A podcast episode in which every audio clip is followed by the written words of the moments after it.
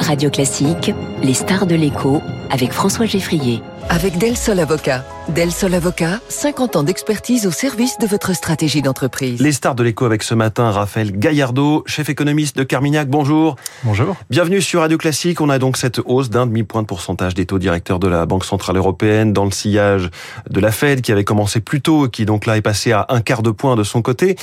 Je vais pas vous demander tout de suite jusqu'où vous voyez aller la BCE, mais, mais euh, quelque part, il y a ce langage, on parle parfois des faucons et des colombes, hein, pour euh, qualifier avec des noms d'oiseaux, mais pas forcément péjoratifs, non, non. Euh, les banquiers centraux. Christine Lagarde s'est-elle transformée en un faucon?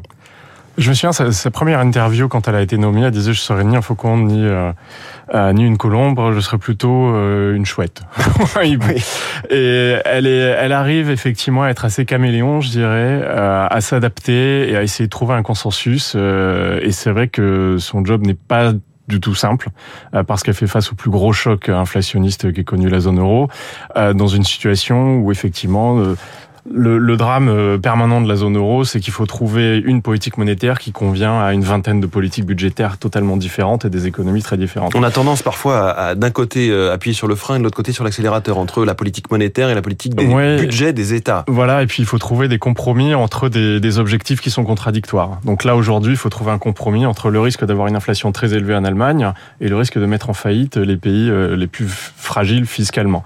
Donc là, Christine Lagarde, ce qu'elle a fait, c'est qu'elle avait donné des gages au faux en disant oui, on va continuer à monter les taux. Donc elle a dit bah, j'ai monté les taux d'un demi-point et je vais les remonter d'un demi-point au mois de mars. Mais elle a réussi à faire passer un message plutôt conciliant au marché qui est de dire à partir du mois de mars, on se calme et on réévalue la situation. Et ça a suffi pour euh, contenter les marchés obligataires. Oui, les marchés ont plutôt bien réagi. Euh, aux annonces de la BCE hier. Oui, alors il faut voir quand même que toutes ces les réactions de marché sont très liées à une tendance mondiale. Hein. Et c'est vrai que depuis la Banque du Canada qui nous a dit moi je suis en pause, j'ai fini, euh, la Réserve fédérale américaine qui a dit on passe à 25, on, on s'approche, hein, voilà. La Banque d'Angleterre pareil. Finalement, il y avait déjà une tendance qui était amorcée sur les marchés. Christine Lagarde effectivement, elle a réussi à faire à ne pas décevoir les marchés sur mmh. ce point-là. Mais alors euh, quand même la, Fed aujourd'hui est euh, à ses taux directeurs entre 4 et 4,75%. Du côté de la BCE, on, passe à entre 2,5, 3, 3,25 selon les, différents taux que, l'on regarde. On est encore donc loin euh, de, de ce qui se passe de l'autre côté de l'Atlantique. Est-ce que ça a vocation à se rattraper ou pas? Je pense qu'effectivement, les, les États-Unis, euh, l'Angleterre sont très proches de ce qu'on appelle le taux terminal euh, du cycle. On en est encore un peu plus loin. Je pense qu'on va aller entre 3,5 et 4. Donc euh, un peu plus que simplement une nouvelle hausse au mois de mars. Oui, voilà. Mais euh, je pense que ce qui a été important, c'est aussi que Christine Lagarde a, a, a, donné des messages qui étaient quand même assez euh, clairs. Elle disait on va continuer à resserrer la politique monétaire avec constance et cohérence. Euh, donc elle n'a pas, elle n'a pas démérité par rapport à son discours euh, à Davos, par exemple, qui était beaucoup plus, euh, beaucoup plus agressif. Oui, c'était vraiment l'inflation, quasiment coûte que coûte. Enfin, c'était pas le mot qu'elle prononçait, mais en gros, on n'a vraiment pas fini de lutter contre l'inflation. Alors, il y a un autre sujet qui, qui a été évidemment amplifié ces dernières années, c'est la taille du bilan de la Banque centrale européenne qui a racheté des milliards d'euros de, de, de dettes. Où en est cette politique de réduction de son bilan qui est, qui est entamée? Elle vient de commencer. Oui. Enfin, on vient d'annoncer qu'elle va commencer. Euh, donc, on a une première tranche qui va démarrer. Ce sera de mars à juin. On va perdre 15 milliards à peu près d'euros par mois. Euh, c'est un enjeu qui est plus important et je pense que Christine Lagarde, qui a conscience, qui a très conscience des enjeux politiques et géopolitiques autour de la cohérence de la zone euro, ce sera ça son vrai combat. Son vrai combat, c'est pas vraiment de, de lutter sur des quarts de points de taux d'intérêt, mais c'est vraiment d'éviter euh, de laisser les faucons euh, réduire très rapidement la taille du bilan parce que ce serait très dangereux d'un point de vue de stabilité budgétaire pour certains pays. Oui, c'est-à-dire que là, si on regarde les taux auxquels empruntent les États européens entre l'Allemagne et euh, d'un côté l'Italie, on est sur un écart de taux, le fameux spread, qui est assez élevé. L'Italie autour de 4,2, l'Allemagne est alors, on est à des niveaux qui sont absolument raisonnables. Hein. C'est-à-dire, on n'est pas à des niveaux de crise. On n'est pas sur une crise, mais quand même, dans, un, dans une même zone monétaire, on a des pays qui n'empruntent pas du tout au même taux d'intérêt.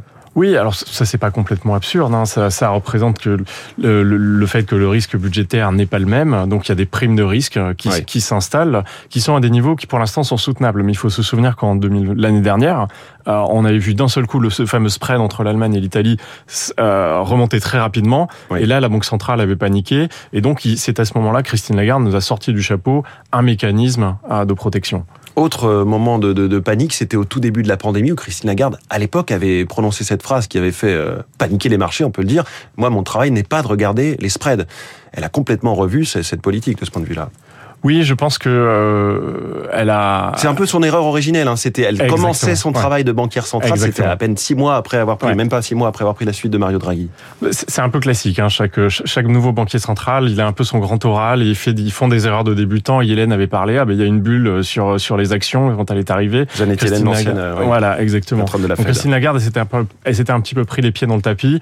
Depuis, je pense qu'elle a, elle a montré quand même qu'elle était euh, très engagée en, euh, en faveur de la cohérence de la zone euro et je pense qu'elle a plutôt bien navigué euh, tous les, les, les, les, courants à l'intérieur euh, du Conseil pour essayer effectivement de préserver l'intégrité euh, de la zone. Parce qu'il faut expliquer juste comment ça se passe. Un Conseil des gouverneurs de la Banque centrale européenne, il y a donc le banquier central de chaque pays, François Villeroy de Gallo, le, gouverneur de la Banque de France, et, et, les chefs économistes qui sont autour de la table, autour de Christine Lagarde.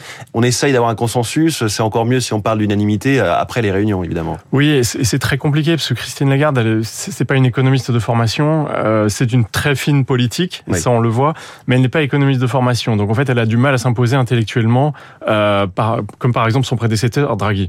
Draghi, en fait, euh, il avait beaucoup d'ennemis, mais il arrivait à embobiner tout le monde et à présenter une stratégie qui convenait à tout le monde. Et il a réussi à faire passer des choses extrêmement compliquées qui, même d'un point de vue légal, auraient été plutôt douteuses. Christine Lagarde, elle, elle a pas cet avantage de, de, connaître le terrain aussi bien que les faucons qui sont face à elle, particulièrement les, les, les Allemands. Euh, mais Encore aujourd'hui, elle, elle, souffre de ce déficit de, de, légitimité de base après avoir pourtant dirigé euh, le Fonds monétaire international? Ah ben je pense qu'elle est plutôt vue comme une politique que comme une. Comme elle est toujours vue comme une outsider du, du, du monde bancaire. Non, elle est, elle, elle est pas une outsider, mais elle n'est pas une technicienne de la politique monétaire. Et c'est vrai que la, la, politique monétaire de la zone euro ces dernières années, c'est devenu extrêmement complexe, extrêmement technique. Donc elle se repose beaucoup euh, sur les experts qui travaillent avec elle, mais effectivement, elle n'a pas le même ascendant que peuvent avoir intellectuellement une Isabelle Schnabel et, et, et, tout, et tout, son personnel technique derrière. Euh, autre sujet justement technique, mais qui est euh, évidemment plus que dans l'air du temps, c'est le verdissement de la politique monétaire. On parle souvent des mandats qu'ont les banques centrales. Il y a la lutte contre l'inflation. Aux États-Unis, il y a aussi la lutte contre le chômage, euh, généralement, qui est, qui est mise en avant par la Fed. Ouais. Et de plus en plus apparaît l'idée de verdir, d'avoir une politique monétaire qui a un impact sur le climat. Ouais. Euh, euh, Christine Lagarde en a encore parlé hier.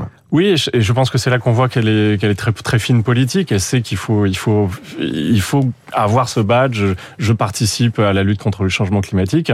Euh, c'est une approche qui est pas du tout celle, par exemple, euh, à Stockholm euh, il y a deux semaines. Euh, Jérôme Powell, le président de la Réserve fédérale, a dit moi c'est pas mon job. Euh, Moi, mon job c'est la politique monétaire. J'ai un seul outil, le taux d'intérêt. Le taux d'intérêt, il est là pour lutter contre l'inflation. Il n'est pas lutter là pour les contre les inégalités ou contre le changement climatique. Bon, on peut difficilement tout résoudre avec un seul outil. Voilà, exactement. Mais Christine Lagarde, dès qu'elle peut caser, elle le fait. Donc là, elle nous dit euh, finalement euh, les réinvestissements dans notre programme d'achat d'actifs de titres privés, on le fera en privilégiant euh, les bons élèves du changement climatique. Est-ce que il y a un sujet encore de crédibilité des banquiers centraux, que ce soit Jérôme Powell, Christine Lagarde, qui avait été un petit peu pris en défaut quand il parlait bien avant cette énorme vague d'inflation ouais. qu'on a eue. Il parlait d'inflation transitoire, c'était il y a ouais. 15 ou 18 mois. Ils se sont un petit peu mordus les doigts. Est-ce qu'aujourd'hui les marchés croient à nouveau en quelque sorte les banquiers centraux? Je dirais qu'ils les croient, mais c'est surtout qu'ils ne croient plus à l'inflation eux-mêmes. Donc ils n'ont plus besoin d'être euh, d'être oui. absolument agressifs euh, parce que le marché a envie de croire que l'inflation va disparaître d'elle-même. C'est ce que euh, nous on appelle la théorie de la désinflation immaculée. C'est-à-dire que l'inflation va, va se résorber sans qu'on ait à, en payer le prix sous forme d'une hausse du chômage.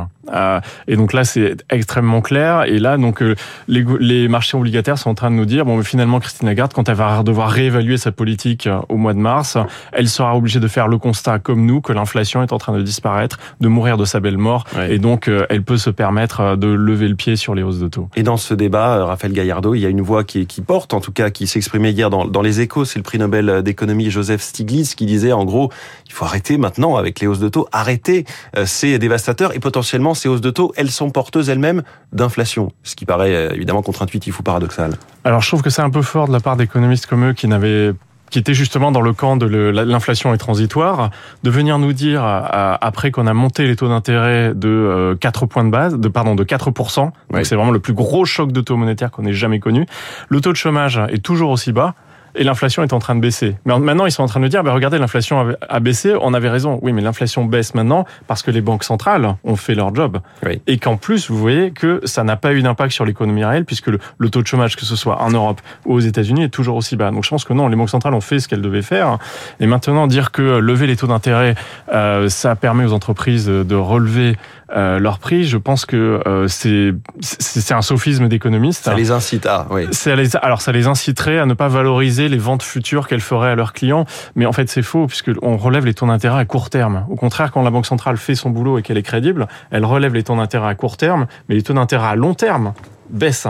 Et c'est ces taux d'intérêt à long terme qui me permettent aux entreprises d'escompter la valeur future des ventes de à leurs clients. Donc euh, je pense que non, c'est un sophisme. Voilà, l'analyse complète et documentée de Raphaël Gaillardo. Merci beaucoup. Merci. Chef économiste de Carmignac, notre star de l'écho ce matin sur Radio Classique. Il est 7h23, la politique dans quelques instants.